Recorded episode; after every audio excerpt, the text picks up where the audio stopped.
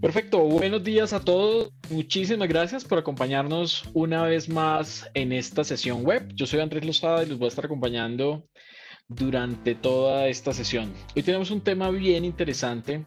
Hoy vamos a hablar de adopción de tecnología y gestión cambio. Esta, um, esta frase que suena muchísimo por ahí, este change management, donde eh, se vende como un proceso de consultoría, pero siempre está aislado a los proyectos de tecnología. Y desde la visión nuestra en Sumato, pues nosotros estamos completamente convencidos que esto sencillamente es parte de una correcta implementación de proyectos de tecnología. Para los que no nos conocen, nosotros somos consultores de implementación estratégica de tecnología.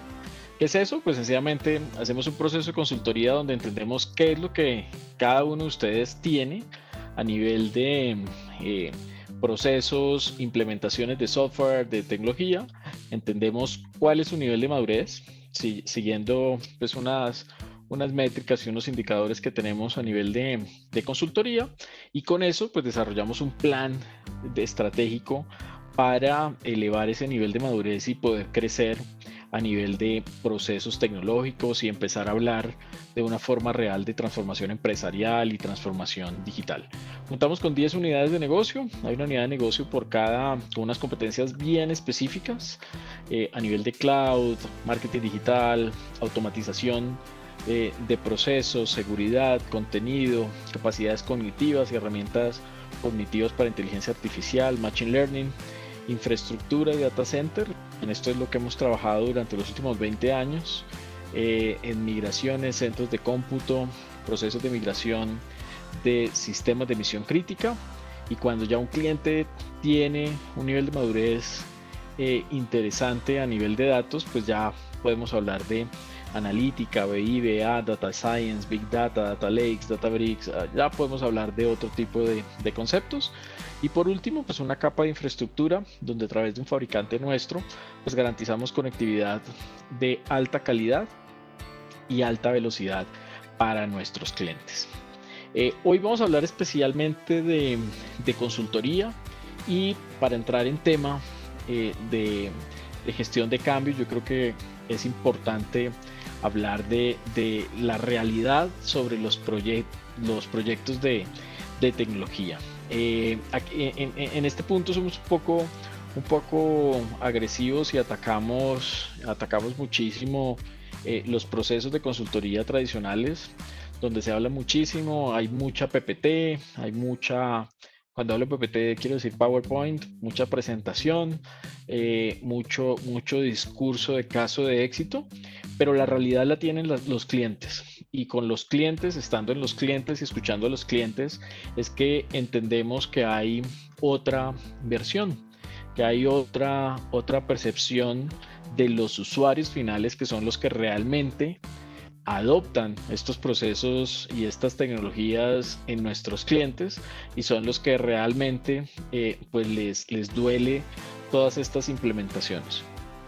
Eh, vamos a hablar de, de, por qué la necesidad de una correcta planificación de gestión de proyectos, que no sea, como digo yo, esas metodologías tan ladrilludas, tan extensas, tan donde se van seis meses y, solamente tengo tengo definido un, plan de proyecto y no, no, he, no he iniciado a ejecutar. Y por el otro lado, los, los, otros, los otros modelos, donde hay unas capacidades y hay un conocimiento muy bueno a nivel de, de producto. Son personas eh, que conocen muy bien el producto y van y lo implementan de forma muy rápida, pero pierden la visión de negocio. ¿Para qué realmente se contrató esa solución para que realmente eh, vamos a hacer una, un, esfuerzo a nivel de tiempo y de presupuesto en, en, estas grandes inversiones que hacemos de procesos de tecnología cuando se nos olvidó el negocio, se nos olvidó qué era lo realmente importante, dónde están los usuarios y cómo generamos, generamos impacto. Sobre esto, pues hay mil historias, yo pues les puedo contar algunas muy por encima, obviamente no, no, no entramos en, en el detalle ni, ni queremos quedarnos en, en, eso, pero sí creemos que sobre esos desastres, sobre esas caídas de servicio de, sistemas de emisión crítico, eh, podemos aprender muchísimo y hemos aprendido muchísimo. nosotros nos llaman muchísimo cuando hay caída de servicio, cuando hay, cuando hay intermitencia y es una discusión que nos lleva a trabajar con el cliente, pues no, no, no, no, no de la mejor manera, porque cuando ya hay un desastre, cuando hay una caída de servicio, cuando está esa llamada a las 2 de la mañana, pues llegamos a, un punto donde el estrés está demasiado, demasiado alto, hay, hay un impacto a nivel de servicio, a nivel de facturación. Eh, entonces, la, verdad no, no, es el escenario ideal. Claro que pues, obviamente atacamos y en ese momento de, de, desastre lo que buscamos es levantar el servicio como sea, pero ese levantamiento de servicio es casi imposible cuando no hay una estructura y hay una base en la implementación de estos proyectos. Temas tan sencillos como la documentación de, lo que se está implementando. Cuando uno llega como un externo a, hacer un soporte de algo crítico, algo que, está caído, pues no está documentado, no sabemos dónde está, no se implementó este módulo. Eh, ¿Qué pasó? ¿Qué pasó? Y eso pues nos, nos da una, a un único resultado. Es no se ejecutó correctamente el, proyecto. De estos ejemplos tenemos de clientes demasiado pequeños a clientes demasiado, demasiado grandes, con eh, cosas que, a veces no se nos pasa por la cabeza. Eh, desde una renovación de un dominio, una cosa de 20 dólares, que es hacer un clic sobre una consola para renovar un dominio, eh, donde uno dice, pues es algo súper sencillo, pero hace un par de años a un banco muy grande de Colombia le pasó, no renovaron el dominio. Imagínense la operación de un banco impactada porque no había un proceso, una alarma, una notificación eh, que encargarse de esto. Por el otro lado, pues ya conocemos todas las implementaciones de, de CRM y de ERP, que son estos grandes proyectos a nivel de presupuesto y de esfuerzo, y especialmente son, son los proyectos que deberían tener el mayor levantamiento de información a nivel de negocio. Y vemos proyectos donde se invirtió muchísimo dinero eh, en, esa implementación y no funciona. Entonces, ¿qué es lo que está pasando? Yo creo que la, la invitación sobre, sobre este tipo de contenido es, es eh, para que los proveedores, los que estamos del lado de, de, implementación, tengamos clarísimo el, la planificación, eh, sepamos decir que no. Yo creo que por un factor de costo, muchos, muchos clientes limitan el alcance de los proyectos. Eh, también hay, hay proveedores que aceptan eso eh, donde quitemos esta fase de levantamiento de información, quitemos documentación, pero tres semanas de documentación, quitemos ese costo eh, y lo que buscan es em, dejar un proyecto mucho más liviano en cuanto a costos, de pronto también en cuanto a tiempo, pero el resultado final pues va a ser sencillamente un, un desastre. Esto yo, yo lo que invito es que los que estamos de este lado, planificamos muy bien, que digamos la verdad, que sepamos eh, sustentar muy bien todos los beneficios, que seamos responsables, que hagamos un proceso de venta realmente consultivo y que por el otro lado los clientes también vean el valor. Es muy difícil cuando uno llega a un cliente, eh, nos pasa yo creo que una vez al mes, donde llegamos a un cliente y mm, tienen un problema con un proyecto que ya ejecutaron eh, no, pues que ya no tenemos presupuesto porque nos lo gastamos todo con el otro proveedor y ahora sí te necesitamos. Entonces, ¿cuál es esa, cuál es esa discusión que podemos tener ahí? Claro, tenemos que y tenemos todas las capacidades y toda la intención de ayudarte, pero, pero es muy importante que la planificación y la estructuración de estos proyectos, independiente del tamaño, que yo creo que aquí es donde, donde cometemos un grave error.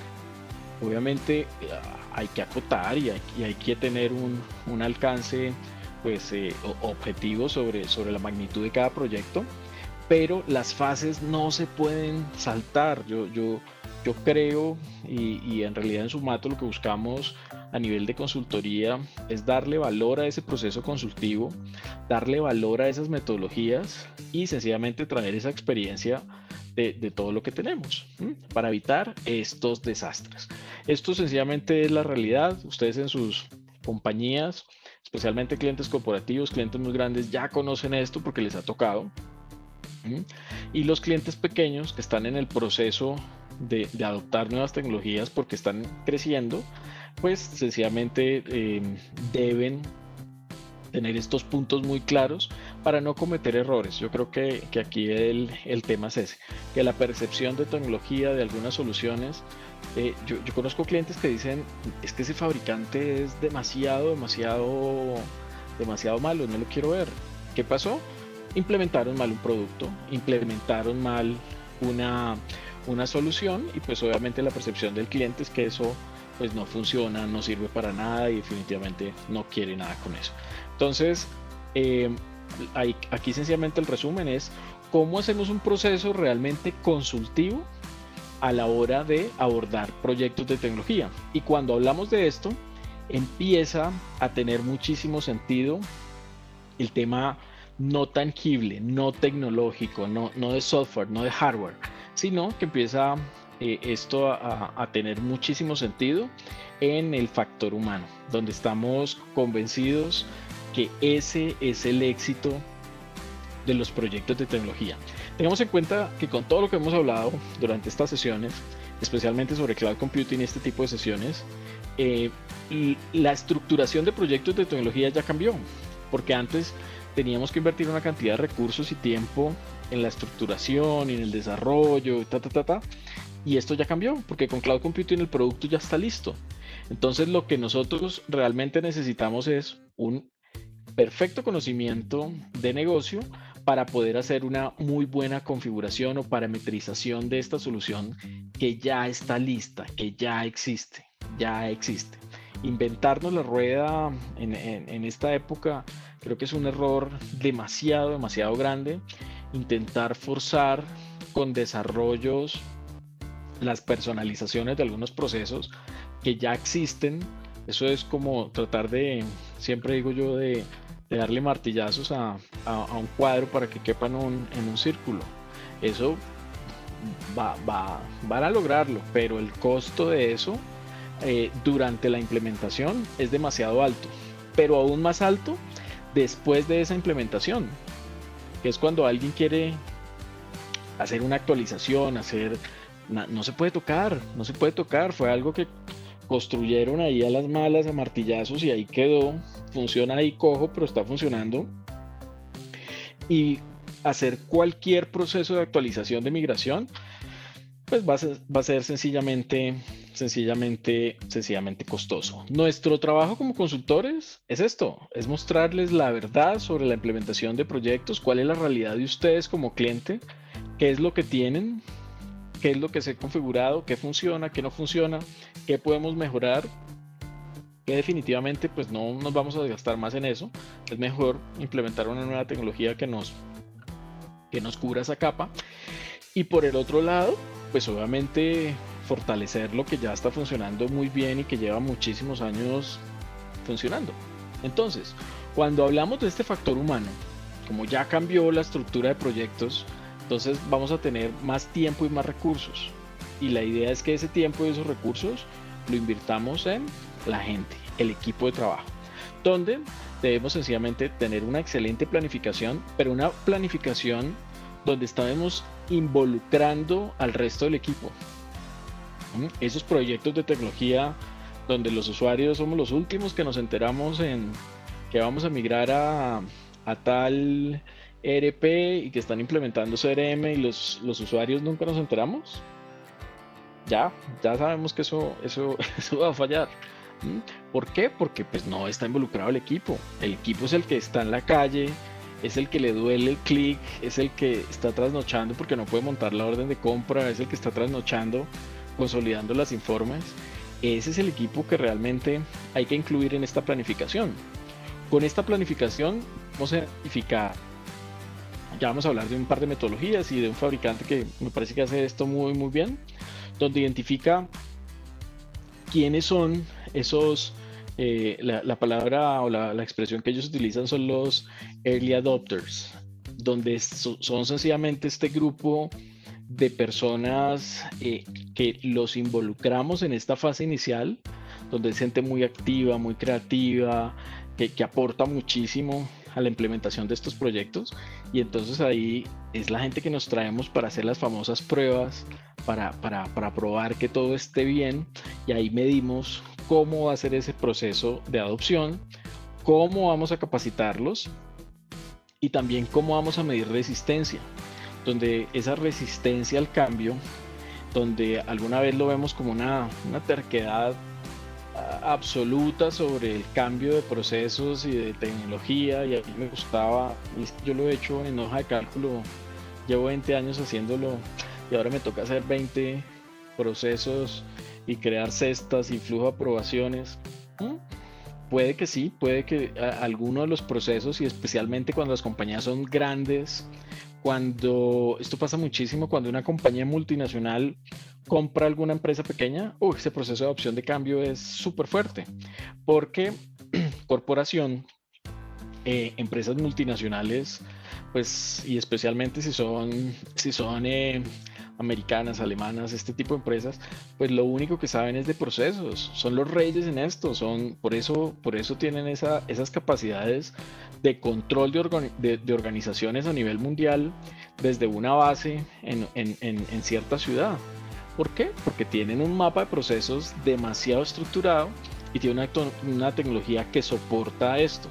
Entonces, cuando llegamos de una empresa más o menos grande, eh, eh, pero que no tiene esa visión de, procesos y de estructura multinacional, nos da durísimo. Ese proceso de cambio es, es demasiado, demasiado fuerte. ¿Por qué ahorita tengo que hacerlo de otra forma? Entonces, miren que aquí nos alejamos un poco, nos alejamos un poco del tema tecnológico y vamos a empezar a involucrar es al equipo humano.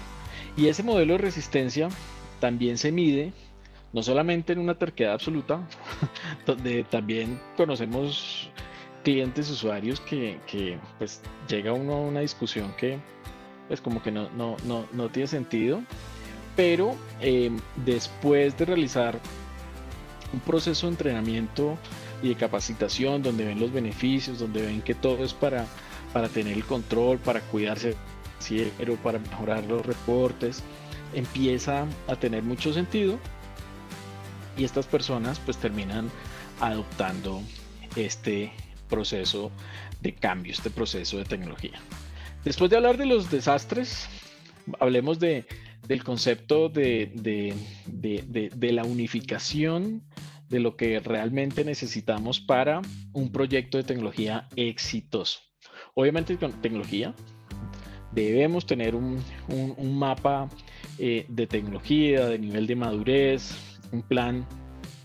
A 3 y 5 años, esto lo deben tener todas las organizaciones, un plan, el, famoso PETI que lo llamamos nosotros, el Plan Estratégico de Tecnología, donde debe estar clarísimo esa, esa hoja de ruta a 3 y 5 años de qué es lo que tenemos, para dónde vamos y esa diferencia en el medio, cómo la vamos a ir abordando poco a poco.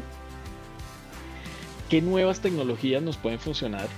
¿Mm? ¿Qué tecnologías de pronto definitivamente no hay nada que hacer, son y están obsoletas, y cómo tecnología va a apalancar mi modelo de negocio. Eso es importantísimo y eso no va a cambiar. Pero apoyando eso, debe estar todo el mapa de procesos. Y aquí esto sencillamente es ponerle orden a todo lo que está operando esa tecnología. Y por último, pero más importante aún, pues el equipo de trabajo el equipo de trabajo. Y en esta sesión vamos a hablar especialmente del equipo de trabajo. Involucramos a estas personas en el momento de diseñar el proyecto, lo implementamos eh, en conjunto con ellos, hicimos las pruebas con ellos, los escuchamos, entendimos qué es lo que les duele, qué, cuál, cuál es el, el problema real cuando están en la calle, cuando están en campo. Y por último, cómo vamos a garantizar ese, esto es un ciclo, ¿no? Esto nunca, nunca termina. Porque las empresas tienen rotación de personas, porque las que tenían el conocimiento y que eran así apasionadas con, todo este modelo de tecnología, eh, de pronto se fueron, porque no quedó documentado, porque alguna cosa va a haber una rotación. Va a implementarse una nueva tecnología, va a implementarse algo. Siempre esto, esto va a ser continuo, esto no puede ser estático. Entonces, ¿cómo vamos a garantizar que todo ese equipo, obviamente según, según cada responsabilidad, cada rol que tiene, va a estar eh, asociado y va a estar involucrado a todo este gran proyecto de tecnología de transformación digital o empresarial que tenemos en nuestra compañía. Entonces, sí o sí, todos los proyectos que ustedes tienen deben involucrar estos tres grandes pilares, tecnología, procesos y personas. Fundamental que estén los tres. Si alguno de los tres no están, les aseguro que, el proyecto, la ejecución del proyecto va, va, a fallar. Ahora sí vamos a hablar de, gestión de cambio.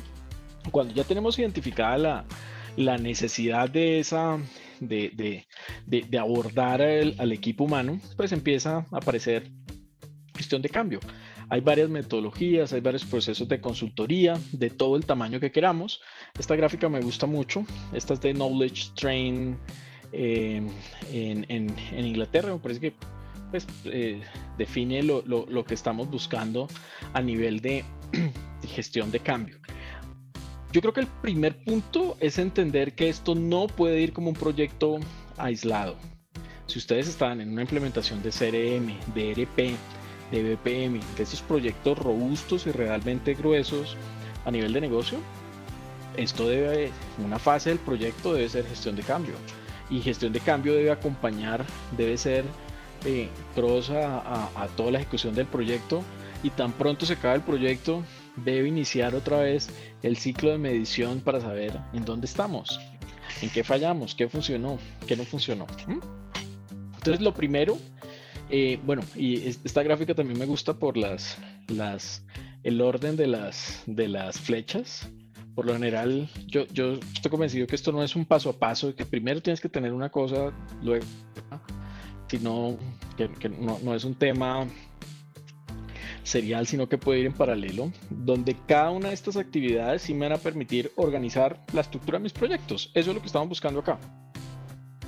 Primero, estrategia. Estrategia. En sesiones eh, anteriores hemos hablado de plan estratégico de tecnología, hemos hablado de arquitectura empresarial, hemos hablado de procesos de consultoría eh, y de modelos de negocio para transformación digital, transformación empresarial. Debe haber una estrategia para dónde vamos y cuando hablamos de estrategia, recordemos que siempre hay un, hay un cuadrante ahí muy claro donde esa estrategia debe verse reflejada a nivel de negocio en crecimiento y margen.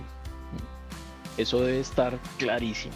Si todo lo que yo hable, lo, lo que yo hablo de estrategia no va a tener un crecimiento en margen y va a tener un crecimiento en clientes, en un nuevo nicho, en una nueva unidad de negocio, en una nueva tribu, en un nuevo segmento de usuarios, Eh, yo no tengo una estrategia. Yo en realidad lo que tengo es un, es un plan de trabajo eh, sobre algo que quiero hacer, pero pues no, no está definido en realidad como, como una estrategia. Eh, cuando ya tengo esa estrategia, pues yo defino el, el, famoso plan. Paso de lo estratégico a lo táctico. Paso de, de, todo lo que se pensó y lo que queremos hacer a cómo lo vamos a hacer. Puntual. ¿Cuáles son las tareas que tengo que hacer para garantizar que eh, la, la, implementación de este proyecto pues va a ser, va a ser de, forma, de forma correcta. Ahora más adelante vamos a ver un poco las fases de cómo, cómo, cómo se divide esto. Eh, recomendación, utilicen la que, la, que más les guste. Yo creo que en esto no, nosotros internamente, por ejemplo en Sumato, utilizamos una, metodología como mixta, donde nos apoyamos con toda la estructura y todo lo grueso de PMI pero buscamos ser lo suficientemente ágiles como Scrum, donde nos permite una iteración diaria de qué es lo que está pasando, eh, se hizo, no se hizo, si no se hizo, cómo podemos mitigar, cómo podemos actualizar, cómo podemos mejorar y que eso nos permita tener una, una visibilidad y control de realmente lo que está pasando en el proyecto. Entonces, aquí las recomendaciones esto, esto no puede estar asociado a una metodología, utilicen la, que a ustedes realmente les, les guste, pero sí, a nivel de, proyectos, especialmente de tecnología, hay un, hay un primer eh, punto que son los famosos prerequisitos y dependencias. Eh, y esto solamente nos lo va a dar una buena fase de levantamiento de información.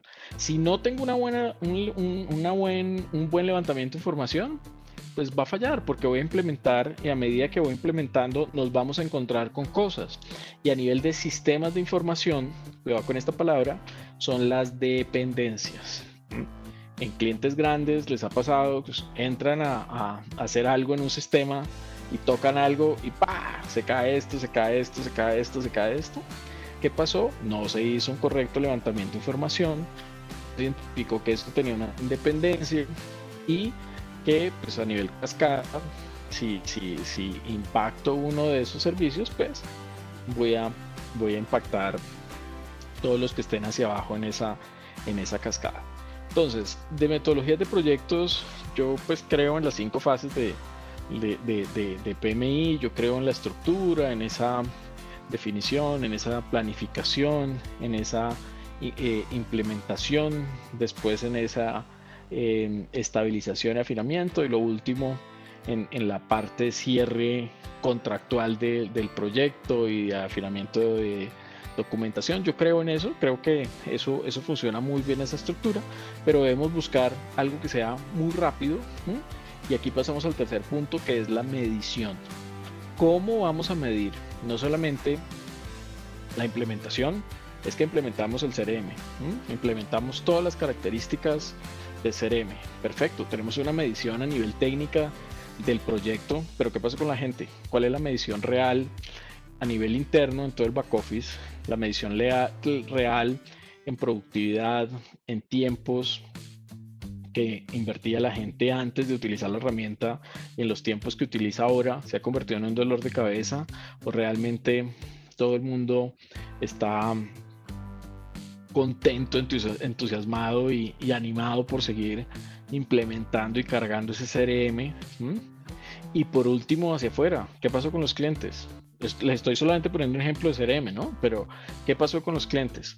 Si implementamos un CRM, si implementamos una estrategia alrededor de esa omnicanalidad y toda esa centralización de datos de, de, nuestros clientes y la automatización de ese contacto, todo, ese discurso que ya conocemos de, de CRM eh, y cuántas ventas hemos hecho este mes y cuánto, cuál, cuál ha sido la, la medición, el incremento en, en, esas, en esas ventas.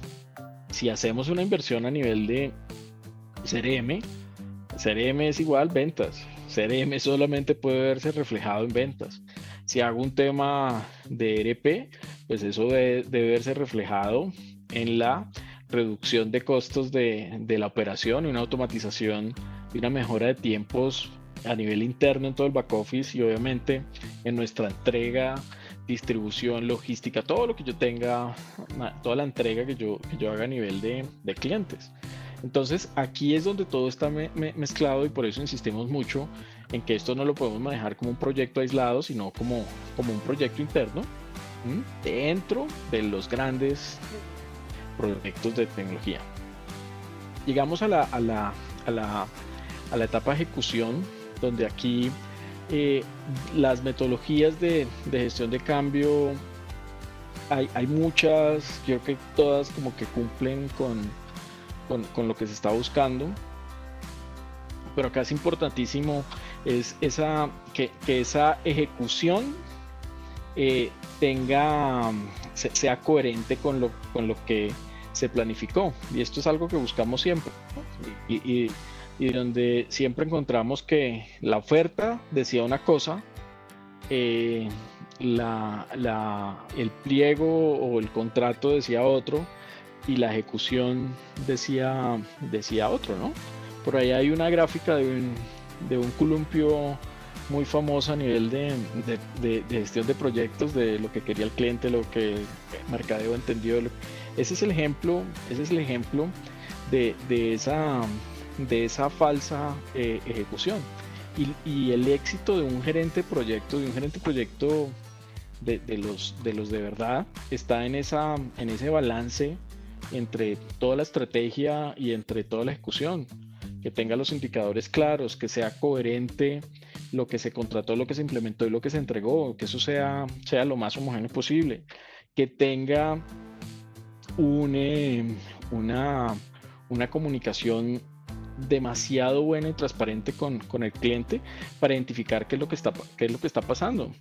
Hay, hay mm, proyectos de gestión de cambio que han identificado ya durante la implementación que sencillamente lo que se está implementando no va a solucionar lo que el usuario estaba, estaba esperando. Entonces esto es gravísimo. Y ahí empiezan los famosos reprocesos y las adiciones y, y empieza el fracaso de, de, este tipo de proyectos. Cuando ya tenemos todo esto definido, nos vamos a centrar en, en el equipo, en el equipo, en el equipo.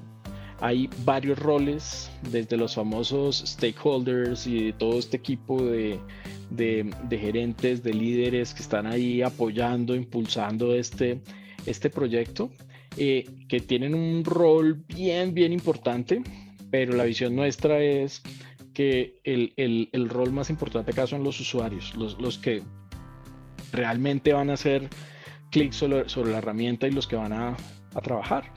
Para ellos la metodología de gestión de cambio tiene unas tareas, unos talleres de adopción, de resistencia al cambio, de, de medición de, de, de, cómo ellos eh, eh, realmente adoptan la tecnología, pero no como un tema mandatorio de la empresa de tienen que a partir de mañana todos de blanco y, tienen que utilizar este CRM.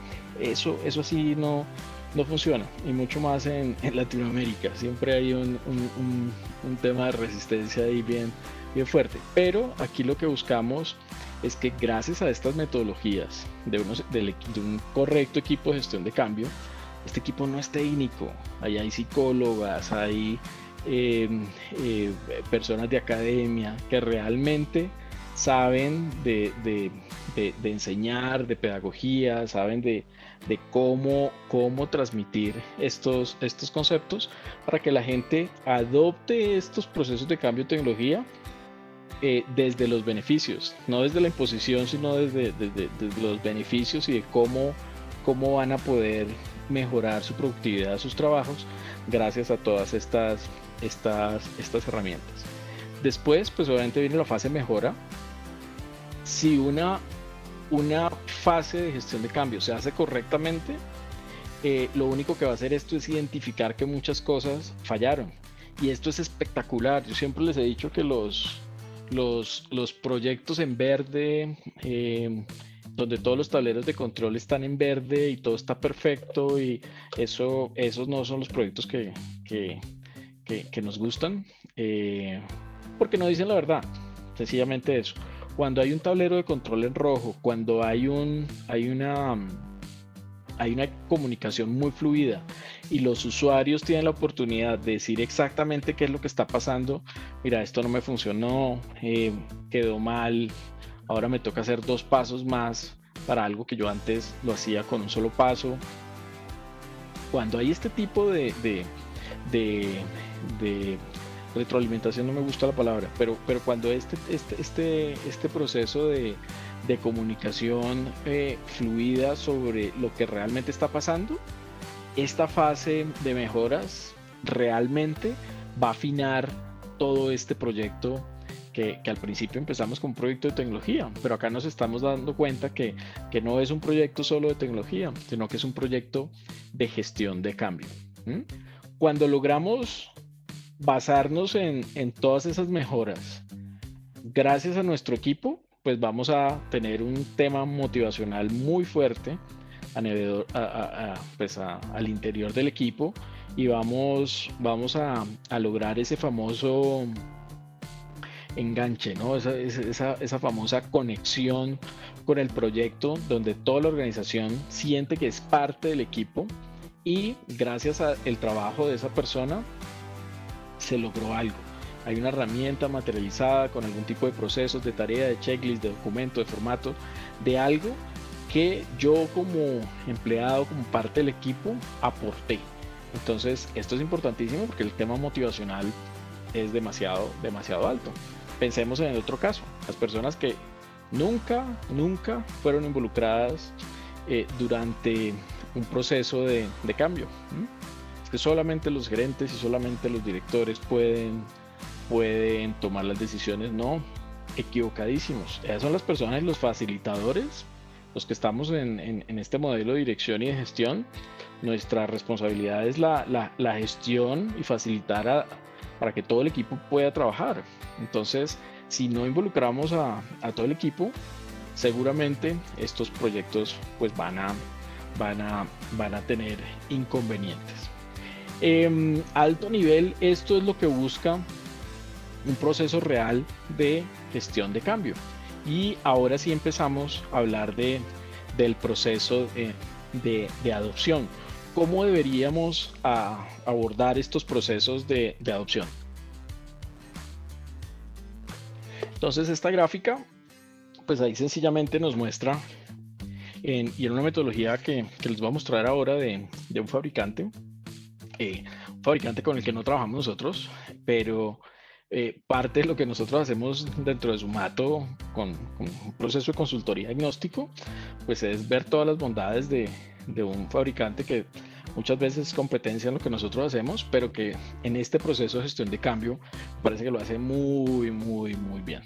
Ellos tienen definidas con otros nombres, pero están los famosos early adopters, que sencillamente son este grupo de personas con los que yo debería hacer esa famosa fase de prueba, esa fase de, de, de, realmente ver si, si esto funciona.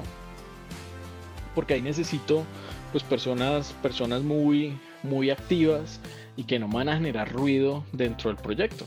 Entonces esta gráfica, hay más, más que para em, acordarnos del principito, em, lo que busca es entender en números cuál es el porcentaje de, resistencia de atrás para adelante de todo este grupo de rezagados, el último grupo al que uno quiere involucrar porque uno sabe que cualquier cosa que uno, que uno haga eh, no les gusta, no quiero, yo lo he hecho así toda la vida, eh, pues para qué hacer esto, como el último grupo que uno, uno involucraría en el proyecto, pero sí hay una, hay una mayoría eh, temprana que puede empezar a, abordar em, estos, estos proyectos.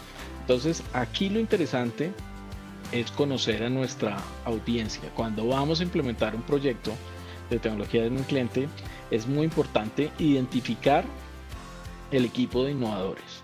¿Cuál es ese equipo que me, eh, que me va a dar aquí la mano cuando yo estoy liderando este, este, este equipo, es un porcentaje muy pequeño, pero este equipo es el que se va a encargar de replicar todas esas nuevas mejoras, todas esas nuevas, eh, esos nuevos beneficios, se va a encargar de replicar eso de forma, de forma interna.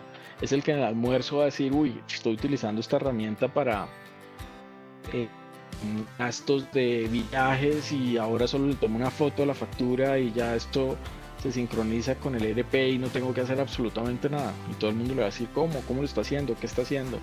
Es esa persona que van a llegar a una presentación y todo el mundo llega ahí como con la, la, presentación tradicional y este va a llegar con una super presentación y va a llegar sin computador y lo tiene todo desde una tableta y va a utilizar herramientas de comunicación y videoconferencias. Son este tipo de personas que de manera pues, muy, muy, muy natural se va a encargar de ayudarnos a replicar todo lo que estamos haciendo dentro de nuestra organización. Entonces, aquí lo interesante es entender esos porcentajes, porque si yo eh, no conozco mi público y llego a implementarle CRM de una vez a este último grupo de los los rezagados, ¿no? los, los que generan un, un, tipo de resistencia, pues esa información, es, es, esos usuarios sencillamente van a dar una información que no es la mejor dentro del equipo. Es eso no sirve para nada, eso estuve haciendo unas pruebas y eso no sirvió. Entonces aquí lo importante es identificar quiénes son los innovadores y cómo voy a ir generando esas fases eh, de mi proyecto involucrando a la gente que me va a funcionar pues muy bien. ¿Y cómo voy a formar a estos early adopters en el programa de Train the Trainers? Que es esencialmente el programa de capacitación a estas personas para que estas personas se encarguen de replicar internamente. En organizaciones que son grandes, esto es un éxito, primero por costos eh, y segundo para que el proceso sea de forma masiva en varias ciudades o en varios países al tiempo. Entonces uno lo que hace es una capacitación muy a fondo, muy profunda con este grupo de, de, de, innovadores y de personas ahí como muy, muy despiertas y ellos se encargan de capacitar y entrenar al resto, al resto del equipo. Esto funciona muy bien. Háganlo no para proyectos de tecnología, para todo lo que tengan que hacer. Este, esto, esto funciona, funciona, funciona muy, muy bien. ¿Mm? Cuando llegamos al, tema de entrenamiento, tenemos que hablar, eh, pues espero que esto no sea como, como una obligación, ¿no? Es que tienen que asistir al, al, al entrenamiento sino que las personas realmente entiendan que esto es algo que les va a servir para la vida, no solamente para el trabajo, sino que les va realmente a servir en pues cuanto aborden un tipo de proyecto de estos. Porque en un, proyecto de estos aprende de todo, no aprende logístico, no aprende abastecimiento, no aprende un poco más de cosas que no es el corazón del negocio de uno, pero pues que sí efectivamente uno aprende de muchas cosas. Y acá lo importante es que estos entrenamientos no sean solamente técnicos. Efectivamente, debe haber un entrenamiento técnico. Pero si todo el proceso de entrenamiento y capacitación lo hacemos técnico y el clic y haga el botón y entonces mande el correo y ah, la gente se nos aburre y la perdemos. Entonces, obviamente debe tener un componente técnico. Hagan muchas sesiones, no solo una. Equipos pequeños para que puedan tener un, una, una mejor concentración de, pues, del equipo de lo que están realmente haciendo. Eh, hablemos de temas funcionales, de productividad, de gestión, de beneficios, qué están sacando, qué están, eh, se están llevando como, como, como asistentes a estos entrenamientos y cómo gracias a esto pues van a, van a ser pues mucho más, mucho más productivos en el trabajo. Por último está el tema de resistencia. Y aquí hablamos no solamente de un capricho, eh, porque sí, de la realidad. Hay usuarios que no quieren, no quieren, no quieren. Es que yo toda la vida he trabajado con, y en la universidad teníamos este producto, y este es el que yo quiero, y el resto no sirve para nada. Entonces ahí el equipo líder pues, debe, debe, debe garantizar, pues primero que estas personas, si son involucradas en el inicio del proyecto, pues ya nos, nos van a armar un ruido ahí, pues innecesario para, para la correcta ejecución del proyecto. Y a ellos pues sencillamente hay que darles un trato, un trato especial, hay que darles un trato eh, pues muy diferente, donde pues tienen que conocer todos los beneficios, tienen que entender por qué, pero también pues entender que esto es trabajo y que pues la época del, del, del colegio ya pasó. Entonces todas esas actividades lo que permiten es identificar este cambio, pero identificar eh, por qué realmente está pasando. Como les decía hace un momento, esto puede pasar porque em, se capacitó mal, no se involucraron, hay muchos factores, pero también hay uno muy pequeño, que es sencillamente el de la terquedad absoluta para, para adoptar eh, em, temas de tecnología. Es que yo ya yo, no, yo soy cero tecnológica, yo no sé nada de eso, ni celular tengo porque, pues sí, eh, es, completamente válido, pero gracias a esto, en esta era que estamos trabajando, en los problemas que tenemos en este momento, si no tenemos un proceso de adopción tecnológica, pues sencillamente vamos a tener eh, pues, problemas en nuestra, en nuestra operación. Lo que busca en realidad esto, eh, todo este proceso de gestión de cambio, es acompañar a todos los procesos de implementación tecnológica para pues que salgan, que sean realmente, realmente efectivos. Ya entendimos que tecnología solo no funciona, procesos solo no funcionan y las personas pues necesitan un acompañamiento pues muy fuerte para garantizar que estos proyectos funcionen, funcionen muy, muy. Con esto terminamos. Esta es una breve descripción de lo que hacemos en, gestión de cambio. Eh, desde Sumato, la visión que tenemos es involucrar, involucrar esto a todos los proyectos de tecnología después de algún, pues, alguna, eh, algún nivel de complejidad especialmente con los proyectos de cloud computing, de temas de innovación, de todas estas tecnologías disruptivas. Muy, muy importante tener este, este acompañamiento, esta capacitación, este entrenamiento de las personas, acompañarlos de procesos y garantizar una excelente configuración, parametrización de nuestro software y de, nuestra, de nuestras soluciones en la nube. Eh, con esto terminamos. Muchísimas gracias por acompañarnos en esta, en esta sesión del día de hoy. Eh, los invitamos a que nos sigan en nuestras redes. Hemos habilitado dentro de nuestra página web sumatogroup.com slash events. Ahí pueden ver un calendario con toda la programación de los eventos que, tenemos. Tenemos algunos muy ligeros, como este, donde hacemos una descripción muy puntual de, de alguna solución, pero tenemos unos mucho más extensos de acuerdo pues al tema que, estemos hablando. Eh, por favor síganos en nuestras redes sociales y contáctense se pueden contactar con, con nosotros y si tienen algún tipo de... Muchas gracias. Ya nos vemos. Chao, chao.